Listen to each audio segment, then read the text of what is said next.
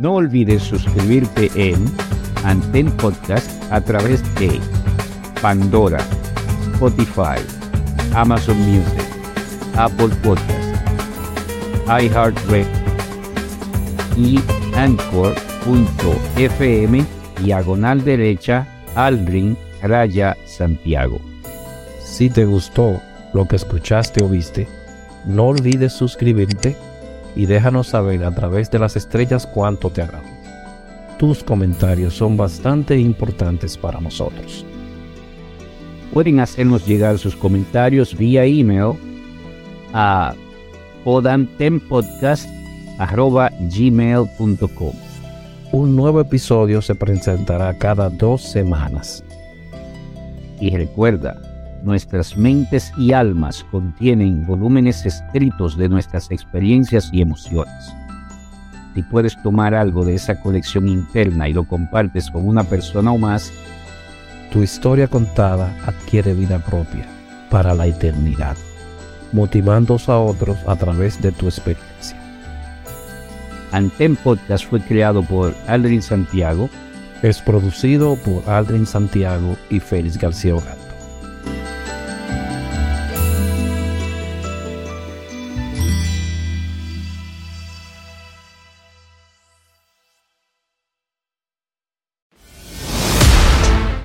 Soy Aldrin Santiago y esto es Cápsulas del Presente del podcast Anten.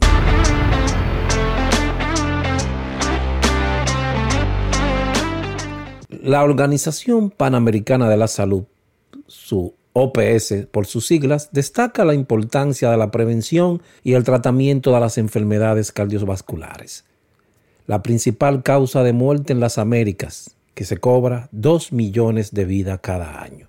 A nivel mundial, cada año mueren más personas por enfermedades cardiovasculares que por cualquier otra causa, principalmente enfermedad cardíaca isquémica y accidente cerebrovascular. Más de tres cuartas partes de estas muertes se producen en países de bajo y medio ingresos, donde los casos siguen aumentando. El riesgo de cardiopatía y de accidente cerebrovascular se ve incrementado por las dietas poco saludables sobre todo las que tienen un alto contenido en sal, grasas y azúcares refinadas, y por los bajos niveles de actividad física.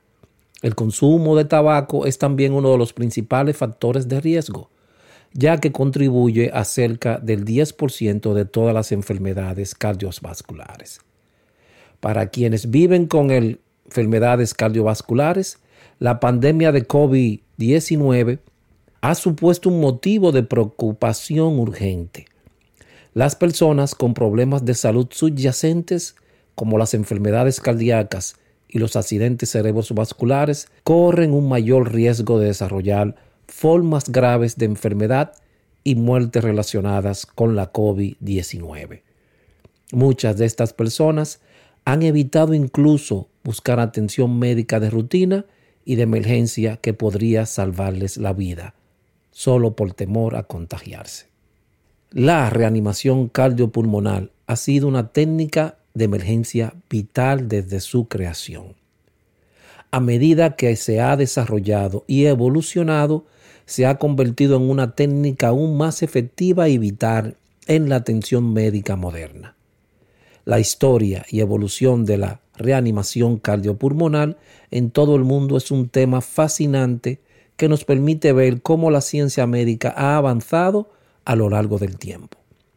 Desde los primeros descubrimientos de la RCP en el siglo XX hasta las técnicas de vanguardia utilizadas en la actualidad, esta técnica ha salvado muchas vidas a lo largo de los años. A lo largo de esta historia se han producido muchos avances y cambios en la práctica de la reanimación cardiopulmonar y conocer estos cambios es esencial para comprender su importancia y su impacto en la atención médica moderna. Bienvenidos a nuestro podcast de investigación histórica. Aquí exploraremos una amplia gama de temas históricos fascinantes que han moldeado el mundo tal y como lo conocemos hoy. Desde la antigüedad hasta la época moderna, examinaremos eventos personajes y tendencias que han cambiado el curso de la historia. Una hacia nosotros mientras desenterramos hechos y descubrimos historia detrás de los eventos que han moldeado nuestra civilización.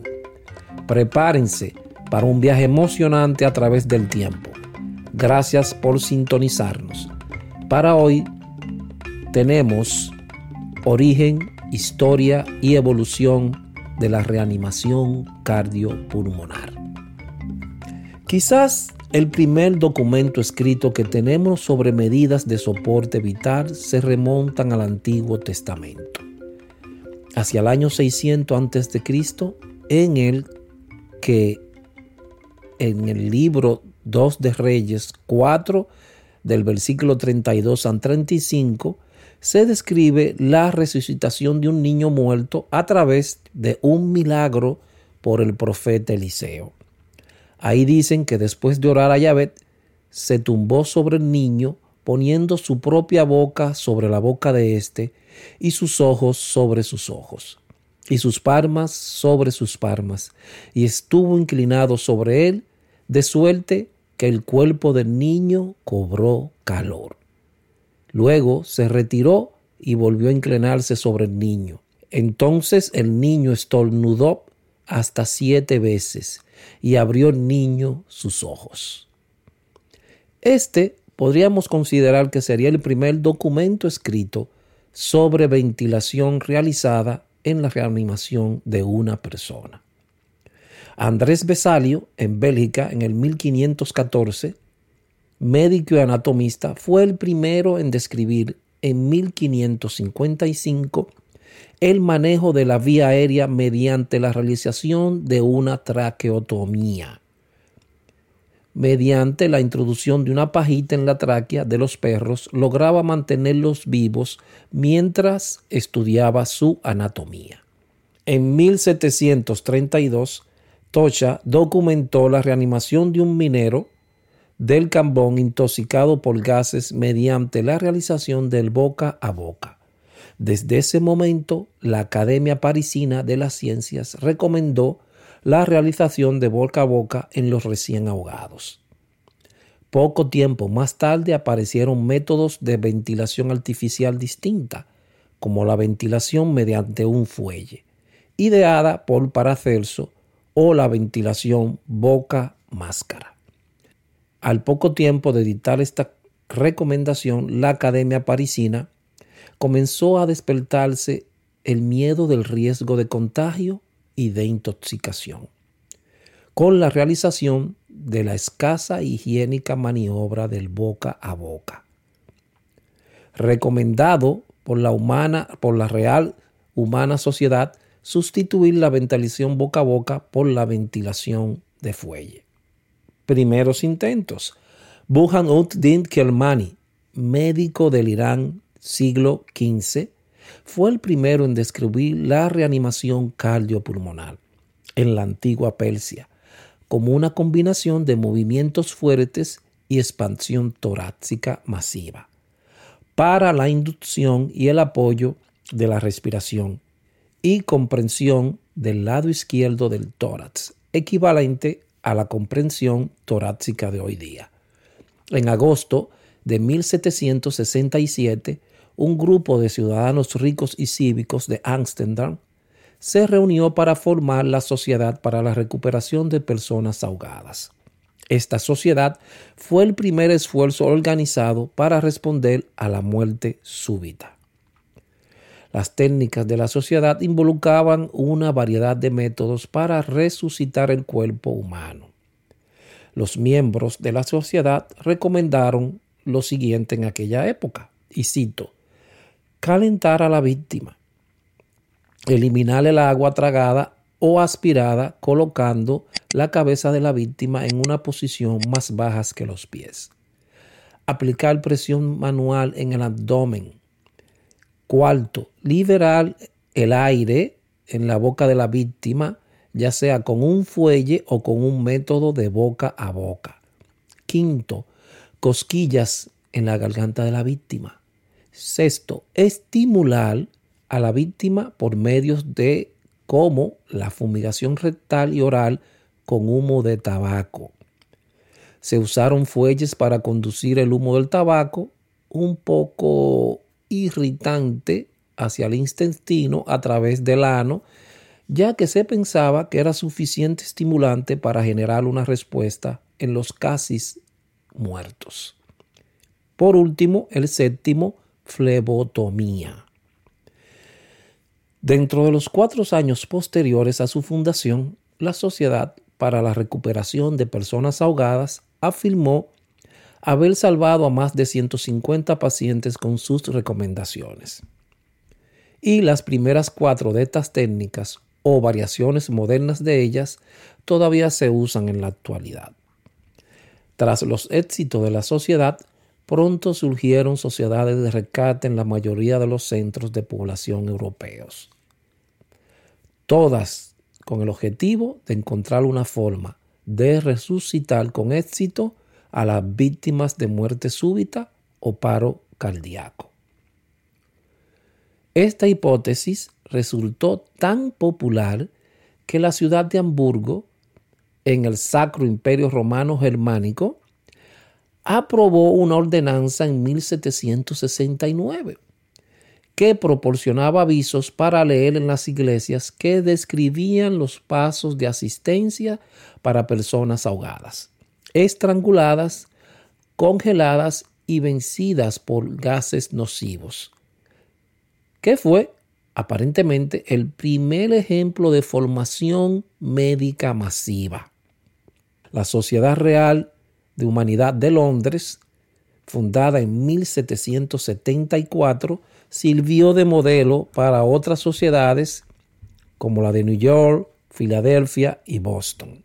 Estas sociedades de rescate del siglo XVIII fueron las precursoras de los servicios médicos de emergencias hoy día. De 1850 a 1950, las distintas maniobras de reanimación más de 1850 a 1950, las distintas maniobras de reanimación más exitosas que había para producir ventilación fueron el método de Howard. El primer registro de la compresión externa del tórax fue escrito alrededor de 1871 por John Howard. La técnica de Horgan Nason en 1911 describe una forma de reanimación donde se colocó a la persona de frente en decúbito prono con su cabeza hacia un lado, descansando en las palmas de ambas manos. Se realizaba presión en su espalda, con lo cual se comprimía también la caja torácica. Poco a poco vuelven a aparecer algunas publicaciones a favor del boca a boca, y con la intención de dejar de lado a las maniobras mecánicas. Sin embargo, no es hasta 1958 cuando Safar, Peter Safar, recuerden ese nombre, Escarga y Elam publicaron el primer trabajo que definitivamente estableció la superioridad del boca a boca frente a otros métodos mecánicos descritos anteriormente. Ese mismo año, la Academia Nacional de la Ciencia reconoció la maniobra boca a boca como una técnica de emergencias de elección. Para el masaje cardíaco, podremos decir que a finales del siglo XIX comenzó a realizarse la maniobra de masaje cardíaco dentro de las actuaciones a seguir para reanimar a las personas que habían perdido la vida. El primer masaje cardíaco externo exitoso descrito lo llevó a cabo Bogen en Alemania, simplemente en gatos. En 1880, Nihens realizó el primer intento de masaje cardíaco externo en humanos, pero con la mala suerte de que el hombre falleció.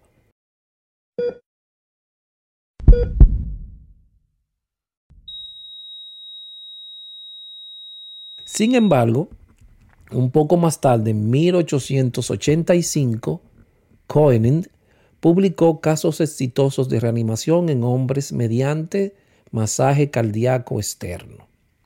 Siguieron haciendo estudios experimentales con esta técnica de reanimación en hospitales.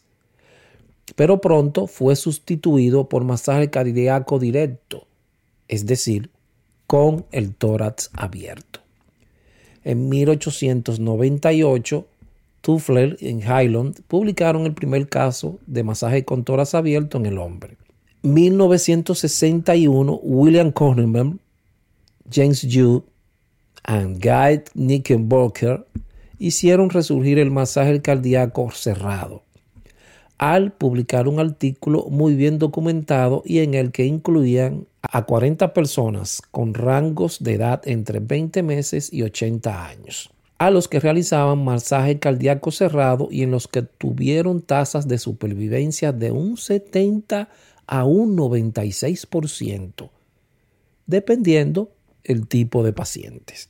Pero llegó el momento de usar la comprensión y la ventilación juntos. La conexión formal de la compresión torácica con la ventilación boca a boca para crear la reanimación cardiopulmonar tal como se conoce hoy día, se produjo con Safar, Peter Safar y Cowen Honend. Presentaron sus hallazgos en la reunión anual de la Sociedad Médica de Maryland el 16 de septiembre de 1960 en Ocean City. En las palabras de apertura, el moredador dijo, y cito, Nuestro propósito hoy es traerles entonces esta nueva idea. Era tan nuevo que aún no tenía nombre. El moderador afirmó que las dos técnicas compresión y ventilación ya no pueden considerarse como unidades separadas, sino como partes de un enfoque total y completo de la reanimación. En sus comentarios, Safar destacó la importancia de combinar ventilación y circulación. Presentó datos convincentes de que la presión torácica por sí sola no proporcionaba una ventilación eficaz. La respiración boca a boca tenía que ser parte de la ecuación. Para promover la RCP, la reanimación cardiopulmonar, Job, Walker y Safar comenzaron una gira mundial de conferencias.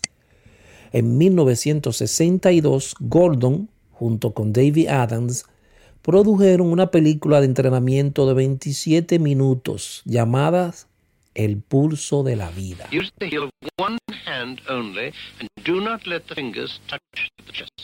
This minimizes the possibility of rib fracture. The fingers may be interlocked, keep them off chest. For maximum effectiveness, the victim must be on a firm surface. Cardiac compression circulates blood but does not produce adequate ventilation. It is mandatory that it be combined with mouth-to-mouth breathing. The combination of artificial ventilation plus artificial circulation is called cardiopulmonary resuscitation, or CPR.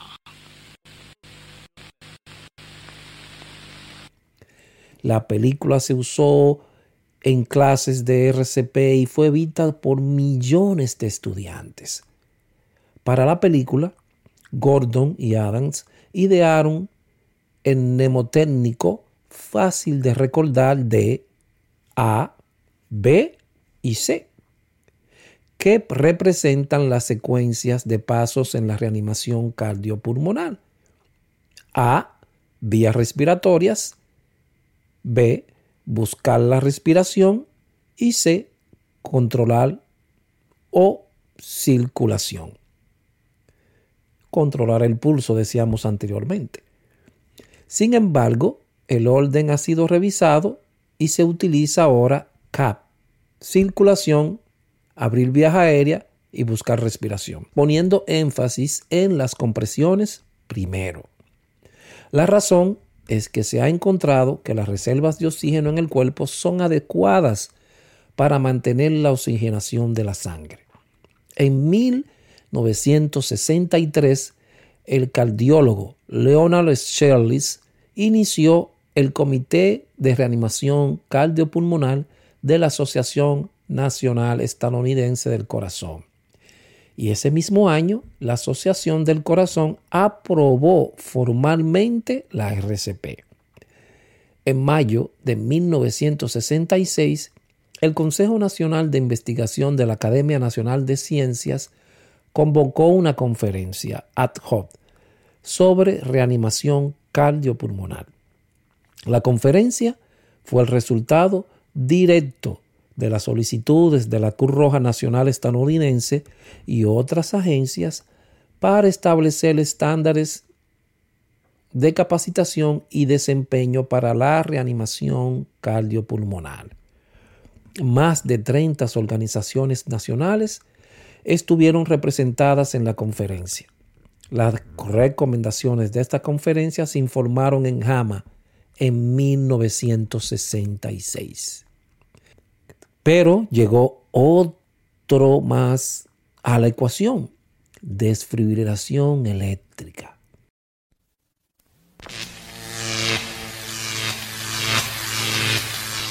Comenzaron a hacerse experimentos a mediados del siglo XVIII, pero no floreció hasta principios o mediados del siglo XIX. En 1775 se publicó un estudio experimental llevado a cabo con baterías caseras y en el que producían desfibrilaciones eléctricas. El veterinario y médico danés Peter Avigar publicó el efecto de un choque eléctrico y contrachoque en animales. Pobrecitos ellos. En 1809, el científico Alan Burns en Glasgow sugirió el inflado de los pulmones y choque eléctrico en el tórax para realizar las reanimaciones. En 1899, Prevost y Batelli estudiaron el efecto del choque eléctrico en corazones de mamíferos. En 1947, Claudette Bert hizo la primera desfibrilación interna en corazones humanos en quirófanos. Y en 1956, Sor et al. Hicieron la primera desfibrilación externa en humanos. Pero los que realmente dieron el impulso a la desfibrilación, haciendo primero experimentos con los pobrecitos animales y posteriormente y posteriormente ya utilizándolo en humanos y sobre todo de la desfibrilación externa fueron William Cohen, James Yu y Nick Walker.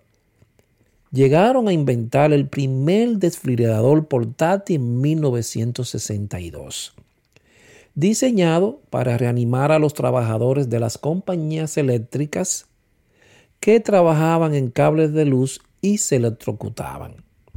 Ya en la década de 1930 se sabía que las descargas eléctricas, incluso las descargas pequeñas, podían inducir fibrilación ventricular en el corazón de los perros y descargas más potentes podían revertir la fibrilación. Esta investigación inicial había sido financiada por la industria eléctrica, preocupada por los accidentes fatales de los linieros. Claude Beck, profesor de cirugía en la Universidad de Western Reserve, que luego se convertiría en la Universidad de Case Western Reserve en Cleveland, trabajó durante años en una técnica para la desfluoridación del corazón humano. Beth creía que la electricidad podría beneficiar igualmente al paciente de cirugía cuyo corazón fibrilaba durante la cirugía o la inducción de la anestesia. Beck fue el primero Beck fue el pionero en la desfibrilación interna del corazón. En otras palabras, había que abrir el tórax y colocar las palas del desfibrilador directamente sobre el músculo cardíaco. Fue un trabajo innovador pero pronto fue utilizado por dispositivos que podían desfibrilar externamente el corazón a través del tórax cerrado. Para Paul Sorg, muy consciente del logro de Beck, el desarrollo de un desfibrilador externo fue una extensión natural de su trabajo anterior con un marcapasos cardíaco externo. En 1955, un hombre de 67 años sobrevivió a varios episodios de fibrilación ventricular gracias al desfibrilador externo de Sorg y se fue a casa del hospital un mes después. Durante un periodo de cuatro meses, Sorg había detenido con éxito la fibrilación ventricular 11 veces en cuatro pacientes diferentes. La energía necesaria para la desfibrilación osciló entre 240 y 720 joules. Los hallazgos de SOR se publicaron en el New England Journal of Medicine en 1956. El desfibrilador diseñado por Sorg, como las versiones anteriores inventadas por Walker y Beck, utilizaban corriente alterna y funcionaban con voltaje de línea, la electricidad de cualquier enchufe de pared. La decisión de utilizar corriente alterna en lugar de corriente continua fue práctica. Sencillamente, las baterías de corriente continua y la tecnología para dichos condensadores lo suficientemente potentes para hacer el trabajo y lo suficientemente portátiles para un uso práctico simplemente no existían en el 1950. Estos desfibriladores de CA, corriente alterna, eran muy grandes y pesados, principalmente porque contenían un transformador para aumentar el voltaje de la línea de 110 voltios a 500 o 1000 voltios. La única característica buena es que podrían montarse sobre ruedas y empujarse por el pasillo de una parte del hospital a otra. No se salvarían muchas vidas a menos que se pudiera resolver la inherente falta de portabilidad de los desfibriladores de corriente alterna. Pues a principios de la década de 1970, el doctor Diak y el doctor Stanley Warburton desarrollaron una unidad portátil llamada dispositivo de reanimación automática cardíaca, CARG, que podía diagnosticar un corazón que estaba parado o fibrilando y administrar una descarga eléctrica capaz de reiniciarlo. El dispositivo, que más tarde se conocería como ayuda del corazón en español, estaba programado para diagnosticar problemas específicos. Fue diseñado para uso temporal por legos en situaciones de emergencias antes de que pudiera administrarse atención profesional. R. Dick fue la primera persona en concebir un desfibrilador electrónico automático.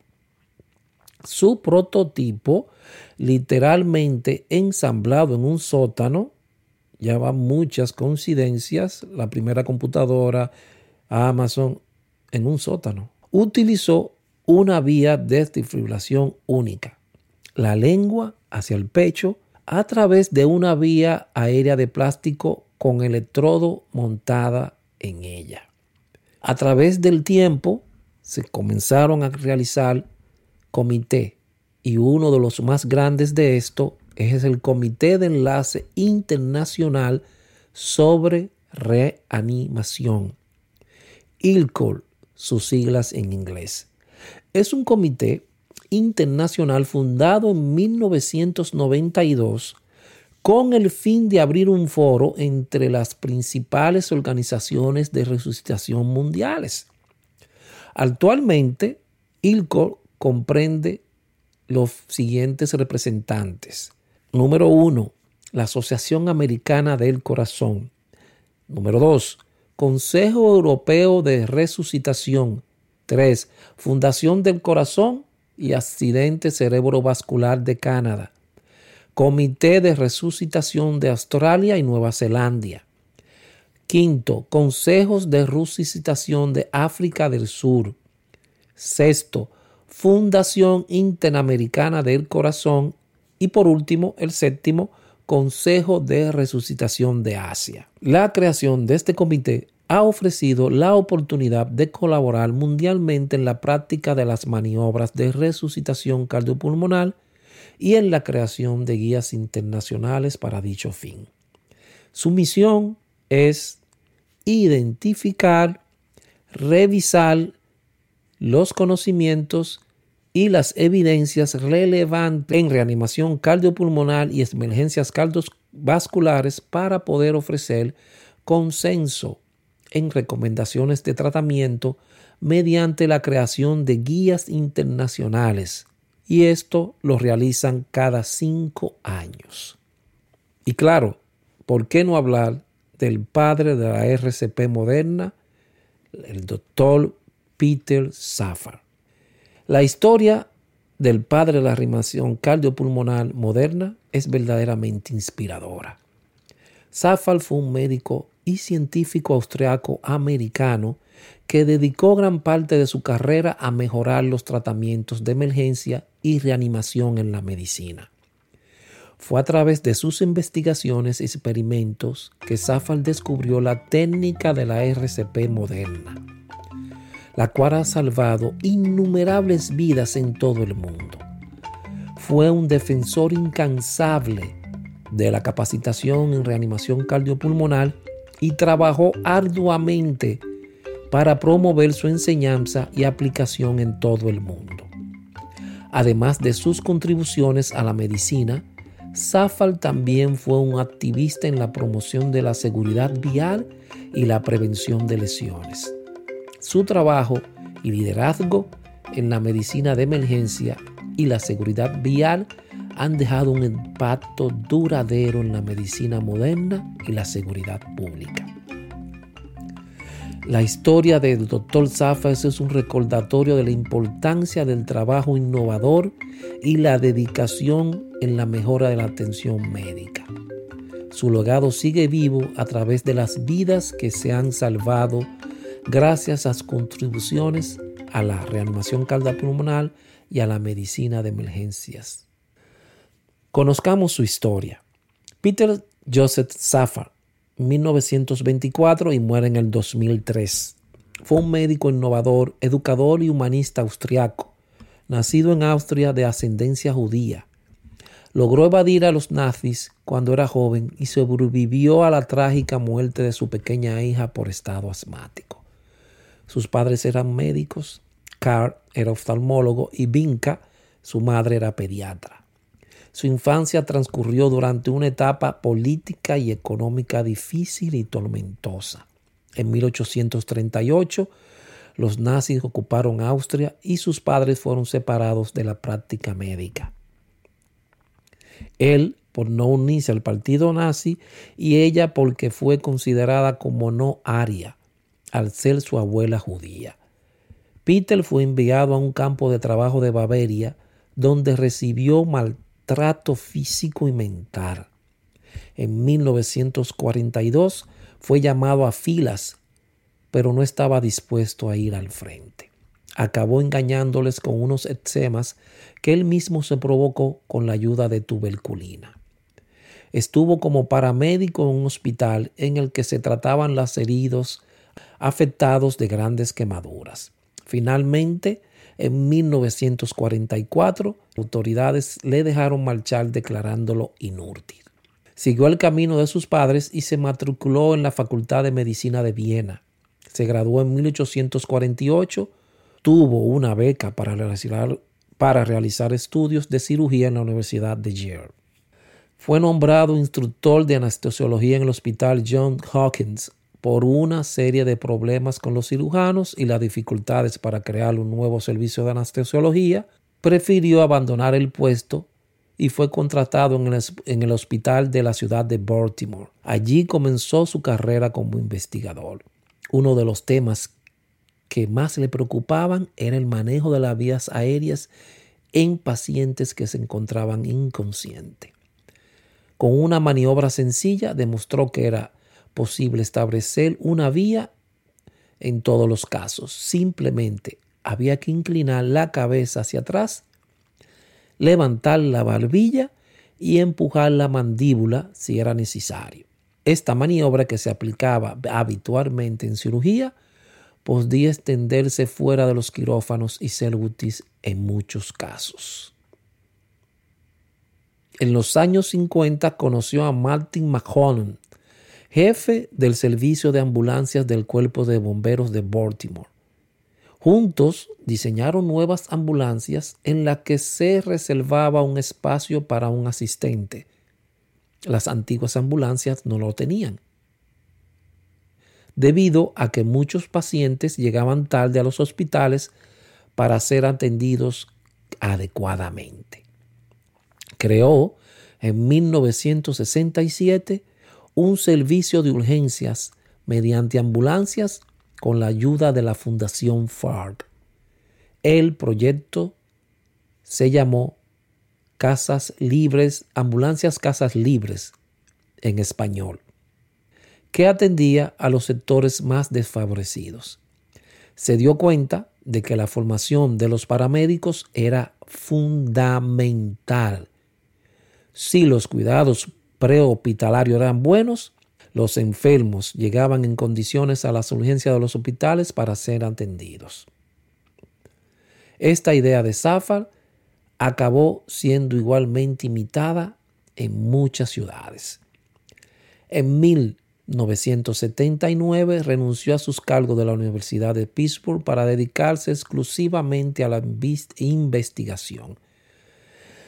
Creó el Centro Internacional de Investigación de Reanimación en un solar que curiosamente había sido ocupado por una empresa de pompas fúnebres. Estaba interesado en estudiar el metabolismo cerebral y la forma de proteger este órgano durante y después del paro cardíaco. A lo largo de su vida se preocupó también por los desastres naturales y los provocados por el hombre.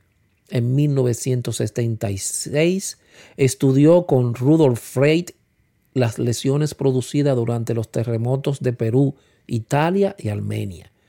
Junto con Mirolas Klein y Ernesto Preto, demostró que los primeros auxilios eran esenciales para la salvación de miles de vidas.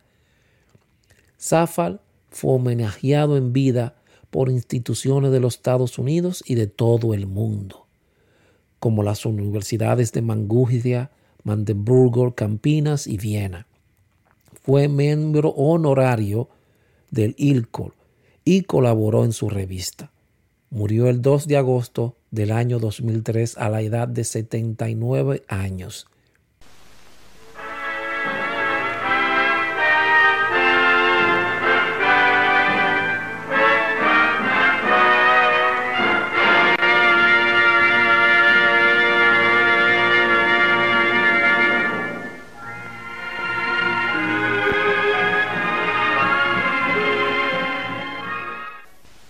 Experimental study you are about to see is one of 18 similar studies during which we compared various methods of artificial respiration.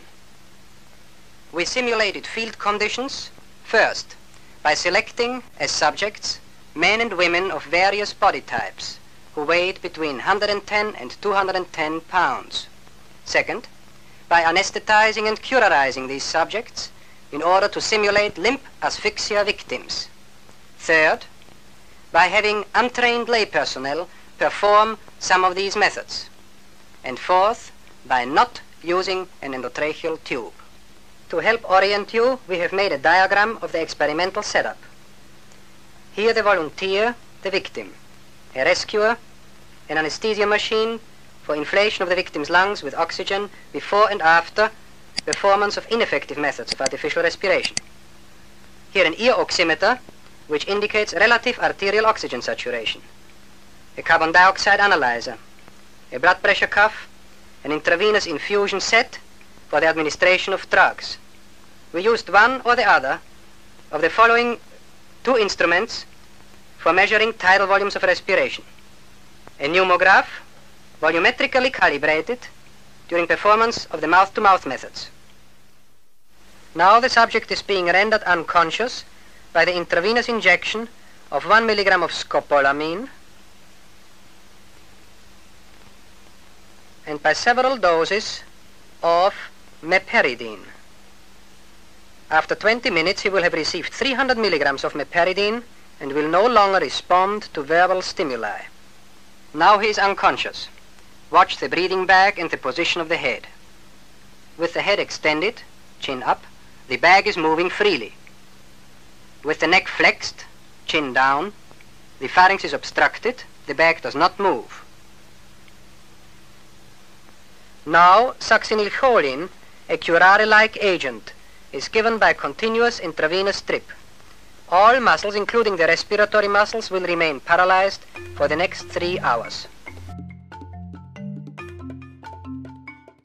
En Líbano, Estados Unidos. La historia y la evolución de la RCP en el mundo es una muestra de cómo la ciencia y la medicina pueden trabajar juntos para salvar vidas. Desde los primeros experimentos en animales en la década de 1890 hasta los protocolos y herramientas modernos que utilizan hoy en día, la reanimación cardiopulmonar ha evolucionado de manera significativa. A lo largo de los años se han desarrollado técnicas y protocolos para la reanimación cardiopulmonar y se han mejorado las herramientas y dispositivos para su aplicación. La RCP se ha convertido en una técnica crucial para salvar vidas en todo el mundo, con millones de personas capacitadas en ella. A medida que la tecnología y la investigación continúan mejorando, la RCP sigue evolucionando. Las innovaciones en la tecnología médica, como el uso de desfibriladores externos automáticos, han mejorado la eficacia de la RCP y la supervivencia después de una parada cardíaca. Sin embargo, aún hay desafíos por enfrentar en la mejora de la tasa de supervivencia después de una parada cardíaca. Y se necesitan esfuerzo continuo para, para capacitar a las más personas en RCP. En general, la historia nos recuerda la importancia de la capacitación en RCP y la necesidad de seguir mejorando los protocolos y herramientas para salvar más vidas en todo el mundo. Gracias por acompañarnos en este viaje a través de la historia de la RCP.